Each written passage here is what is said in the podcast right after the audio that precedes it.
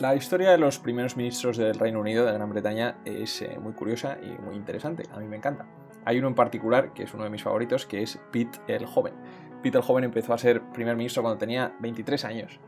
Y, además lo empezó siendo en un momento complicadísimo, porque justo acababan de perder en 1783 las colonias americanas los ingleses.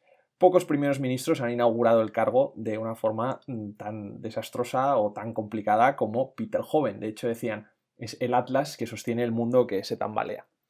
Pero, sin embargo, parece que Liz Truss, la actual primer ministro del Reino Unido, eh, lo ha superado, ¿no? Porque inauguró su mandato mm, casi presidiendo junto al actual rey Carlos III el funeral de la reina más longeva de la historia del Reino Unido, Isabel II, y ahora, tras anunciar su eh, plan económico estrella, el mini budget, que consistía en bajar impuestos, en eh, favorecer a las empresas, una política muy liberal, muy, muy, muy liberal en el sentido económico, no, no, político del término, eh, y, se parece que ha causado el efecto totalmente contrario al que se esperaba. ¿no? se ha estrellado la, libra, eh, la economía en el Reino Unido parece que está al borde de una recesión, eh, y, y, Liz Truss, flamante nueva primera ministra, se ve muy, muy cuestionada por sus propios aliados. ¿no?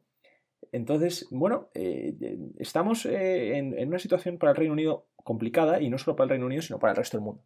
Nico nos trae este tema de la crisis que se avecina, la crisis que está eh, a las puertas de, Inglaterra, pero también a las puertas del resto del mundo. Eh, casi cambiándonos un poco el rol, ¿no? Porque Nico hace como de corresponsal de cosas inglesas y el que está en Londres soy yo. Entonces, bueno, pero eh, como él nos trae el tema económico y está más metido en eso, se lo pasaremos. Nico, cuéntanos, ¿cómo empieza el lío tremendo de Liz Truss y de su canciller de Hacienda? Hola, Alfonso. Pues, o sea, como dices, esto es un lío, en principio puramente económico, que se ha trasladado a lo político, em, como siempre se da, y, tiene mucho, mucha guerra dentro de su partido. Entonces vamos a explicar un poco qué ocurrió y, luego a explicar también y a entender que estas crisis, em, como por ejemplo la que ocurrió en 2008 y la que a lo mejor se nos está viniendo encima ahora, eh, ocurren, por así decirlo, casi de un momento para otro, y que muchas veces piensas que mm, conceptos alejados de nosotros, eh, cambios de moneda, tipos de interés, no nos afectan, pero es que en, dos días ocurre un hecho en el otro lado del mundo, o aquí está más cerca de casa, pero en dos días ocurre y lo tenemos aquí y nos afecta de manera muy real. Entonces, ¿qué ocurrió? Em, bueno, perdona, esto me, me, recuerda mucho a cómo empezamos el podcast de la crisis del 2008 de cómo que le cambien el tipo de hipoteca a un eh, propietario en Ohio puede acabar creando una crisis en, la eurozona, ¿no? Puede que estemos a las puertas de lo mismo. Pues entonces, ¿cómo ha sido este mini budget? ¿Por dónde empezamos? Vamos, eh, vamos a explicar eso. Este, pues uno de los muchos síntomas que están ocurriendo durante estas semanas. Em, y este es uno de ellos, como decimos, lo que ha pasado en el Reino Unido. Pues el viernes 23 de septiembre, la primera ministra Liz Truss, eh, de la mano de su ministro de Hacienda, que es Kwasi Kwarteng, propusieron un, un nuevo plan de crecimiento económico. Este plan de crecimiento económico se, eh, lo denominaron en la prensa como mini budget. Esto es un planteamiento de los presupuestos del Estado. Los presupuestos suelen salir en torno a octubre, pues esto era como una primicia de los presupuestos que han anunciado antes de tiempo. Entonces, em, estos mm, cuasi presupuestos o mini budget han sido completamente revolucionarios. Eh, han sido el mayor paquete de bajada de impuestos de los últimos 50 años en Gran Bretaña. Y la reacción del mercado, y luego veremos a qué nos referimos específicamente con el mercado, pero la reacción del mercado ha sido completamente contraria a lo que a lo mejor podríamos haber intuido, aunque sea a primera vista. Y es que el valor de la libra se desplomó en el mercado frente al dólar. Los bonos del Estado, que es la deuda del Estado, la confianza que se tiene en el Estado, se desplomaron y perdieron un porcentaje importante de su valor. Aunque ya llevaban bajando un tiempo, fue una caída en picado. Y por último, los planes de pensiones británicos y demás em, actores económicos, em, principalmente los que estuvieran expuestos a este tipo de bonos, entraron en pánico. Entonces he dicho aquí cosas que son muy técnicas, vamos a ir desenroscando esto y abriéndolo para ir entendiéndolo poco a poco. Lo primero es entender el contexto. Y aquí, Alfonso, tú que estás ahí en, las tierras en las tierras de Gran Bretaña, nos puedes, nos puedes ayudar un poco. Pero ¿Cómo llegamos a Liz Truss? Pues el primer te ministro quería Boris de la pérfida Albion, ¿eh? que te lo he oído. No, no, no, quería, no quería meterme ahí. Pero bueno, El primer, el primer ministro, el antiguo eh, Boris Johnson, dimitió de su cargo el 7 de julio de este año.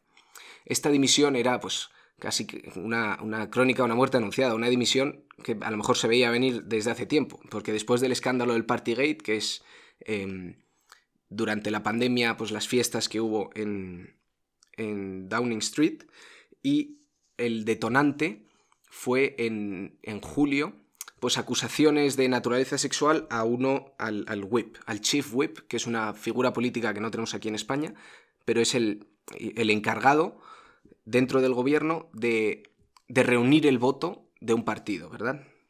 Claro, en España, en España pasa que como tenemos una disciplina de partido tan dura, los diputados nunca se atreven a desobedecer al partido, salvo en unos casos que también hemos hablado. Entonces no hace falta esa figura, pero en Inglaterra, donde el diputado tiene mucha libertad, el gobierno o, o, el grupo parlamentario del gobierno lo que hace es tener a este whip para asegurarse que los diputados no, no son díscolos, ¿no? Es la figura de un látigo, ¿no? Como un señor dándole al látigo para que nadie se salga de la fila. Pues este Chris Pincher eh, estuvo envuelto en varios escándalos sexuales que salpicaban directamente al primer ministro porque había tenido conocimiento previo de ellos y demás. Entonces hubo una oleada de dimisiones en el gobierno que forzó la dimisión final de Boris Johnson. A partir de ese momento comenzó un proceso de elecciones internas dentro del Partido Conservador y de los 11 miembros o candidatos iniciales, eh, tras varias cribas quedaron eh, Liz Truss y su oponente principal, Rishi, eh, Rishi Sunak. Entonces, eh, aquí hubo varios vídeos polémicos que salieron de, de, él, y la ventaja de Liz Truss aumentó, que en principio estaba un poco por debajo en las encuestas, pues aumentó hasta un 60% frente al 40% y el resultado de la votación fue que salió Liz Truss. Entonces, la medida más anunciada por su parte en su discurso inaugural fue que bajaría los impuestos. ¿Y por qué esta bajada de impuestos? Bueno, el objetivo principal de esta bajada de impuestos es estimular el crecimiento. La, la economía eh, británica lleva en un periodo de, que su crecimiento, su tasa de crecimiento del Producto Interior Bruto está en declive eh, durante los últimos años. Creo que desde durante los últimos cuatro años el crecimiento ha sido cada vez menor. Añadido a esto, esto fue probablemente también impulsado por el Brexit. Estamos eh, metidos en una espiral inflacionaria que únicamente ahora, al final de un año subiendo, parece estar llegando a la cima. Entonces, tenemos que en Gran Bretaña se unen estas dos cosas. Un periodo de crecimiento cada vez menor, unido con esta inflación que se está dando a nivel mundial. Entonces, en estos casos se presenta una dinámica, eh, por así decirlo, de, de, de tira y afloja entre las políticas fiscal y monetaria. La política fiscal es la impuesta por los gobiernos, que principalmente es eh, controlando los impuestos. ¿Vale? Planes de impuestos y planes de incentivos. Y la política monetaria es la que persiguen los bancos centrales, independientes del gobierno. Siempre tenemos el Banco Central Europeo, la Fed americana y el Banco eh, Central Británico. El Banco Entonces, de Inglaterra. Perdón, el Banco de Inglaterra. Entonces, la, la política monetaria lo que hace es, principalmente, entre otras herramientas, es tocar los tipos de interés. Aquí, si queremos enterarnos bien bien de esto, es el episodio 21 con Jaime Vargas, que nos explica muy en detalle todo. esto. Sí. Entonces, los tipos de interés es el, precio del dinero. Si subes el precio del el, tipo de interés, estás ahogando un poco la economía. O sea, haciendo que el dinero se mueva menos porque cuesta más prestarlo y por lo tanto estás bajando un poco la inflación, estás poniendo un freno en la economía. ¿Vale? Entonces esto es lo que estaba ocurriendo, está ocurriendo ahora mismo a nivel global. La Fed es la que lleva la voz cantante en esto, en los americanos, están con unas subidas increíbles de tipos de interés, lo están subiendo a un ritmo muy acelerado, seguido el Banco Central Europeo, y los británicos iban más al ritmo Europa, más lentos que los americanos.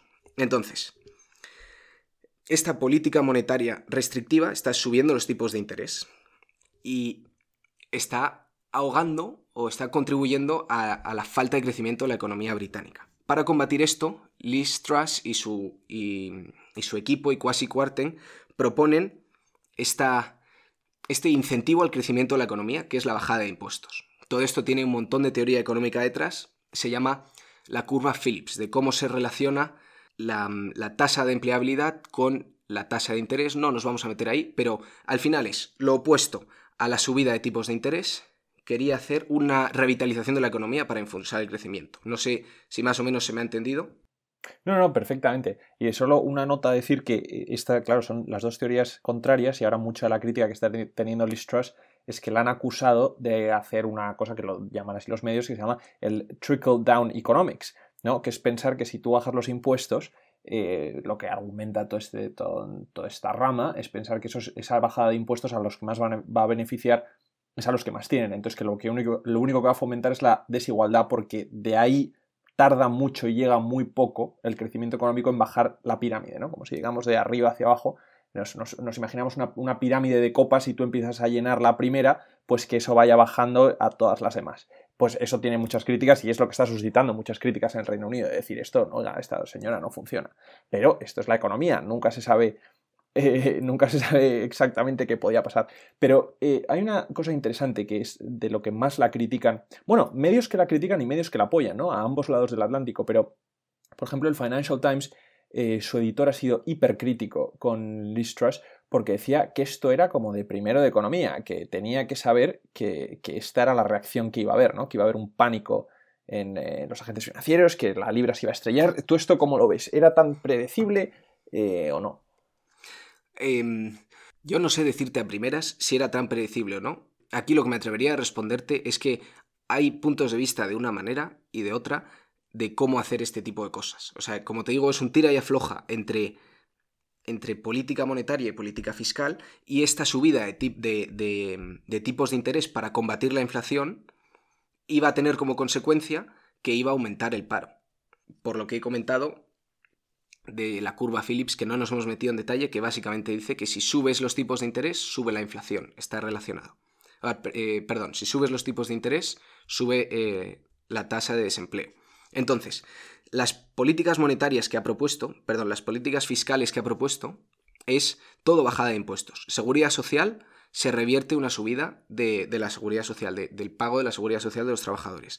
Ayuda a las inversiones y a la edificación. Hace que cueste menos comprar casas nuevas y a gente que compra su casa de primeras también le cuesta menos. Eh, hace ayudas a inversión de las compañías. Baja el impuesto de las empresas. Y luego, el, el tema más polémico son unas bajadas del IRPF. Ha hecho una bajada del IRPF por así decirlo, global, que afecta a rentas de hasta 50.000 eh, libras. Y luego, el punto más criticado ha sido la bajada de IRPF a personas que ganen o con una renta superior a 150.000 libras anuales. Entonces, todo esto son incentivos a las empresas para estimular su crecimiento y evitar esta subida previsible del desempleo. Entonces, ¿cuál es el problema aquí? A priori, o sea, es que casi podríamos decir que parece, parece, parece bueno y no le ves no le ves el punto negativo por ningún lado, en el sentido de, en teoría, las ayudas a las empresas deberían ayudar a que contrataran trabajadores. Esto es con el Trickle Down Economics que estabas comentando. Entonces, ¿cuál es el problema aquí? El problema es que inmediatamente posterior a este anuncio, el viernes y el lunes y continuó el martes hasta que el miércoles actuó el, el banco, el banco británico, sigo diciendo Banco Central Británico, el Banco of England, perdón, el precio de los bonos se desplomó, especialmente los bonos a largo plazo. ¿Por qué? Los bonos son dinero que tú le prestas al Estado y te da un papel que te va a ir repagando con el tiempo un interés y al final te devuelve el dinero que le has prestado, al final de un periodo de 15, 20, 30 años. La confianza, o sea, ¿por qué bajó el precio? Porque la confianza que, que tenía el público, el mercado, en que UK pudiera repagar estos bonos quedó en tela de juicio, porque estas bajadas de impuestos no fueron acompañadas de una manera alternativa de ganar dinero por parte del gobierno. Decían, si vais a recaudar menos con esta bajada de impuestos, ¿cómo vais a cubrir? O sea, ¿con qué ingresos vais a suplir? claro. Eso es. Entonces, eh, la libra esterlina se desplomó también, eh, cayendo a mínimos históricos frente al dólar. Esto supone que te cuesta más eh, importar, ¿vale? ya esto tengo yo en mente hacer un podcast de qué significa esto, los cambios de, moneda y todo el mercado de Forex. Pero bueno, vamos al detalle de qué significa cada una de estas cosas, ¿vale? Y a la reacción del Banco de Inglaterra. El Banco de Inglaterra tuvo una reacción extremadamente contundente y dijo, si el funcionamiento irregular de este mercado, el mercado de bonos, continuara a empeorar, habría un riesgo considerable a la estabilidad financiera del Reino Unido. Dijo, ojo, que si este desplome de precios, ahora explicamos por qué es, continúa, se nos cae, se nos cae el sistema. Y dijo, para conseguir que esto acabe, el banco comprará bonos a largo plazo. Estos bonos que se habían desplomado de precio, el banco lo que hizo fue recomprarlos para que al comprar aumenta la demanda, sube un poco el precio de los bonos y estas compras serán realizadas, y esta es la frase que fue clave del comunicado que dijo el banco, a la escala que sea necesaria para conseguir nuestro objetivo. Y esta frase ha recordado mucho a un discurso que dio Mario Draghi, que en, 2012, en aquel momento él lideraba el Banco Central Europeo y el euro, o sea, se dice que salvó el euro, con, un, con una frase que es, We will do whatever it takes, haremos todo lo que sea necesario. Y entonces... Y ahora la pues repetimos, es desde luego ominoso como mínimo. Sí, desde luego es, muy preocupante y casi parece que la historia pues, pues se repite. Entonces, quiero que entendamos un poco el por qué ha ocurrido esta, esta reacción en cadena, esta reacción negativa por parte del mercado. Eh, porque hay veces que, no somos capaces de entender bien em, cómo ocurre esto y a tan gran escala y tan rápido. Para saber esto, hay que entender primero cómo funciona un bono del Estado un bono del Estado nos, los tenemos en muchos tipos y colores casi, pero vamos a empezar con, el estándar que nos sirve para entender lo que ha ocurrido. El, estándar es, yo le presto una cantidad determinada al Estado y en 20 años me devuelve 100 euros. A lo largo de esos 20 años, además, me va haciendo pagos que se llaman cupones de un euro, dos euros, dependiendo. Los hay de varios tipos. Yo le presto una cantidad, durante, durante unos años me da una cantidad muy pequeña y al final de 20 años me devuelve 100 euros dependiendo de la confianza que yo tenga en el Estado, le voy a dar al principio, si tengo mucha confianza, le doy 97 para que al final me devuelva 100, y si tengo poca confianza en el Estado, le voy a dar 80.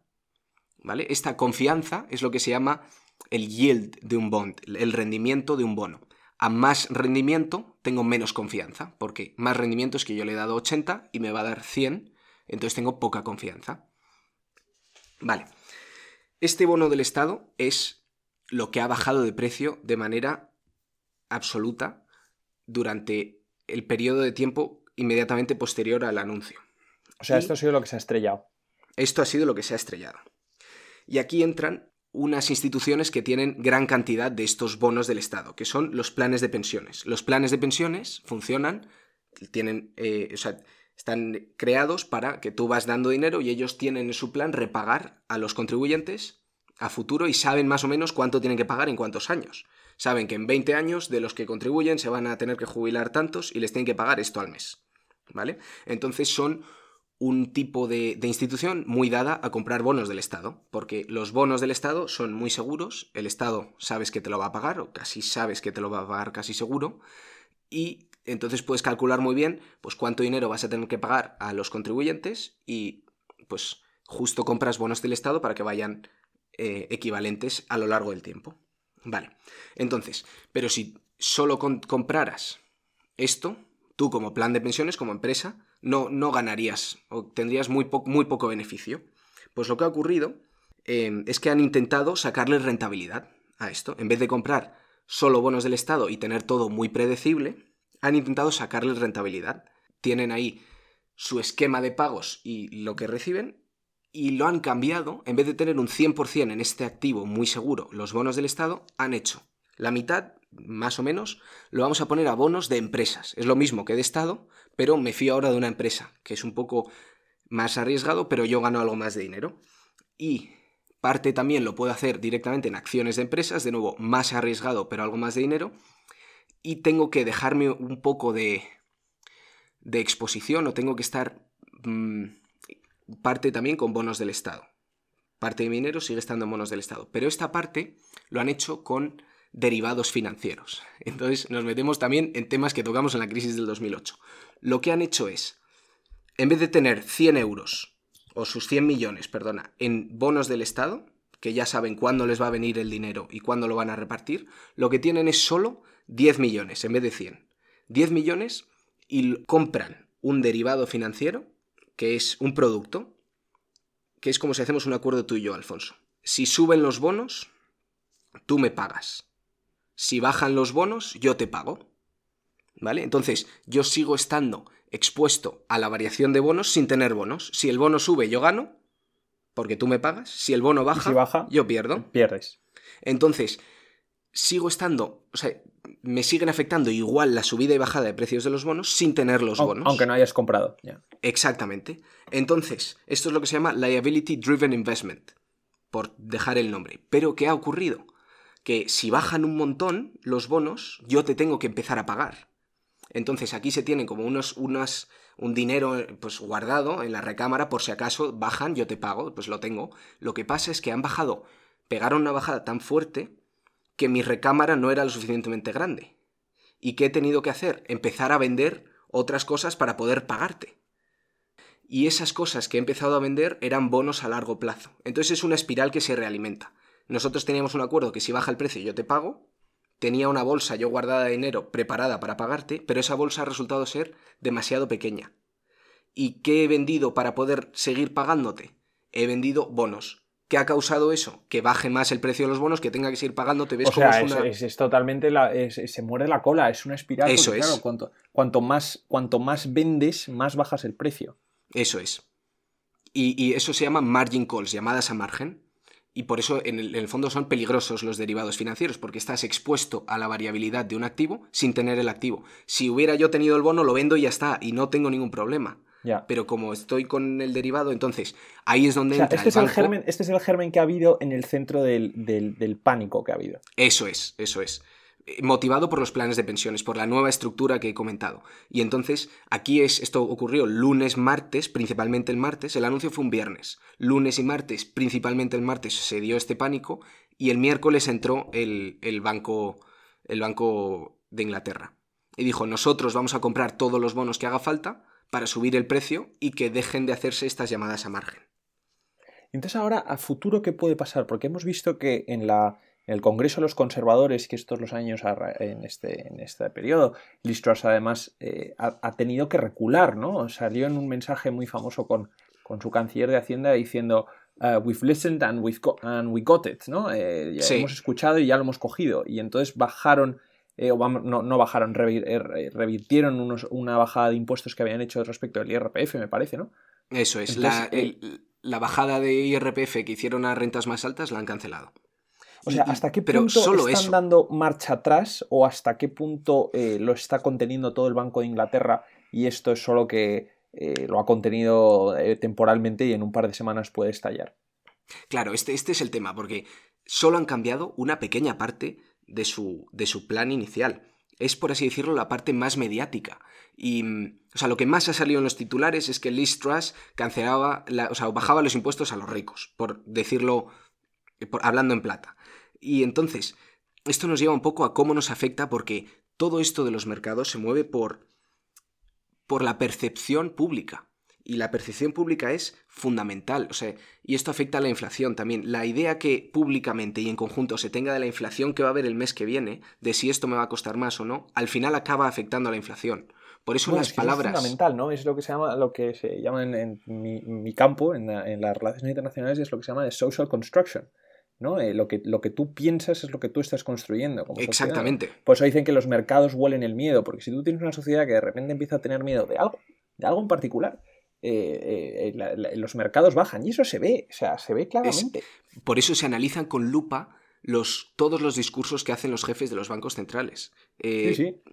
todo lo que dicen se analiza con lupa para ver la intención que tienen a futuro y, y toda la percepción pública influye en cómo se mueve. Entonces, esta, esta, cómo se han retractado Liz Truss y, su, y, el, de Hacienda, eh, lo que hace es, o sea, a ojos del público, la percepción es, hemos escuchado, ha cambiado, pues ala, ya no hay pánico. Las medidas siguen estando ahí, pero en principio parece que no hay pánico. Y lo que sí que ha ayudado claramente son las medidas del, del, Banco de Inglaterra. Y al resto del mundo, ¿cómo nos afecta? O sea, estamos viendo distintas señales de esta posible crisis que se avecina. Hemos visto los problemas con Credit Suisse, eh, que le ha pasado, o, ha habido rumores de que le iba a pasar lo de Lehman Brothers, el banco que se cayó en 2008, que es que de un día para otro no puedes pagar tus deudas de ese día, lo que tienes que pagar, y te caes. Y nos afecta a nosotros, ciudadanos españoles, en cuanto a que Gran Bretaña es la quinta potencia que más compra nuestras exportaciones y que esto se contagia. Si hay un pánico en un mercado, se contagia en el nuestro y te afecta que de repente en una semana, si esto no se controla, tú tengas miedo de que cuando vayas a sacar dinero del cajero no puedas sacar. O sea, es, nos suena muy lejano. claro, y si, tú, y si tú percibes ese miedo y creas ese miedo como sociedad, eso sí que también es una espiral, porque si tú eres una sociedad aterrada de que no vaya a poder sacar dinero del cajero cuando vaya, es que eso acaba repercutiendo en el mercado, ¿no? Y entonces ese, ciudadano cuando vea el miedo que tiene el mercado, que lo verá a través de las noticias, noticias más o menos eh, sesgadas, eh, volverá a alimentar ese miedo. ¿no? Eso es. y si tú eres un comerciante y tienes miedo, a lo mejor subes tus precios. 50 céntimos aquí, 50 céntimos al otro producto, pues todo nos parece que no y nos parece muy lejano, pero acaba estando conectado. Y todo esto son avisos de una, de una, posible, eh, de una posible crisis. Desde luego, como decía Javier Marías, es un escritor español importantísimo que se acaba de morir, en, una novela suya, que os recomiendo a todos, en otro, en, otro podcast hablaremos de esto, pero dice eh, presentimientos de desastre. Es que eh, hablamos siempre cómo se repite la historia para las cosas políticas o diplomáticas o militares, pero desde luego en esto es que las resonancias con el 2008 son, son tremendas. No sabía lo de Credit Suisse. Eso quería haber hecho también, eso ya me lo voy a mirar y voy a ver si podemos comentarlo un día más en detalle. Me parece impresionante porque es que además eh, hay mucha, mucha eh, expectación en el Reino Unido con que esta primera ministra, pues claro, eh, empezó siendo débil, ¿no? Y un político débil siempre, siempre es un agente más, más inestable. Y ahora con esto, fíjate, después de en España, en España no tenemos esa cultura, ¿no? Pero a Boris Johnson eh, se lo, quitó su propio partido, igual que a Theresa May. Y eh, Liz Truss lleva un mes en el cargo y ya hay voces. ruido de sables dentro, de, dentro del Partido Conservador, porque el Partido Conservador lleva 12 años en el poder en el Reino Unido y las encuestas están dándoles muy, muy, muy malos resultados. Muy malos resultados. Porque el, el líder de la oposición que tienen enfrente, Sir Keir Starmer, es un señor que dicen es muy poco carismático, pero parece muy fiable, muy de fiar. Y en una situación en la que la gente tiene miedo, eh, puede ser, una, puede ser una, opción muy válida. Y los conservadores tienen mucho miedo de perder el monopolio de poder que llevan. De esto se ha hablado también mucho, ¿no? De que, de que tanto Liz como, como Quarten empezaron en la política, vamos, la política a nivel nacional, en lo que se llamaba eh, the, Period of the Grand Tory Majority, porque entraron, a, entraron a, formar parte de los gobiernos y de posiciones de poder en 2011-2012, cuando esas mayorías Tories estaban muy aseguradas y han vivido muy en la panacea de la, de la mayoría Tory. ¿no? Y entonces ahora parece que están muy, muy desconectados del sentimiento, el sentimiento popular y de cómo está pensando la gente en el Reino Unido. La cosa es que como suban los tipos de interés en el Reino Unido más, lo suba más el Banco de Inglaterra, la gente no va a poder pagar sus hipotecas. ¿no? Entonces eso sí que nos vamos a ver eh, abocados a una housing crisis como la del 2008 pues eh, esperemos que esté más preparado el sistema financiero y con menos exposición a todos los líos de derivados que ya explicamos en ese podcast. Pero bueno, veremos cómo se desarrolla aquí la situación y desde luego se viene temporada interesante de la Torre del Faro. Se viene una temporada muy interesante, ¿no? Esa es la maldición de nuestros tiempos, que sean interesantes. Muchas gracias, Nico. Te veo la semana que viene. Pues nada, hasta la semana que viene.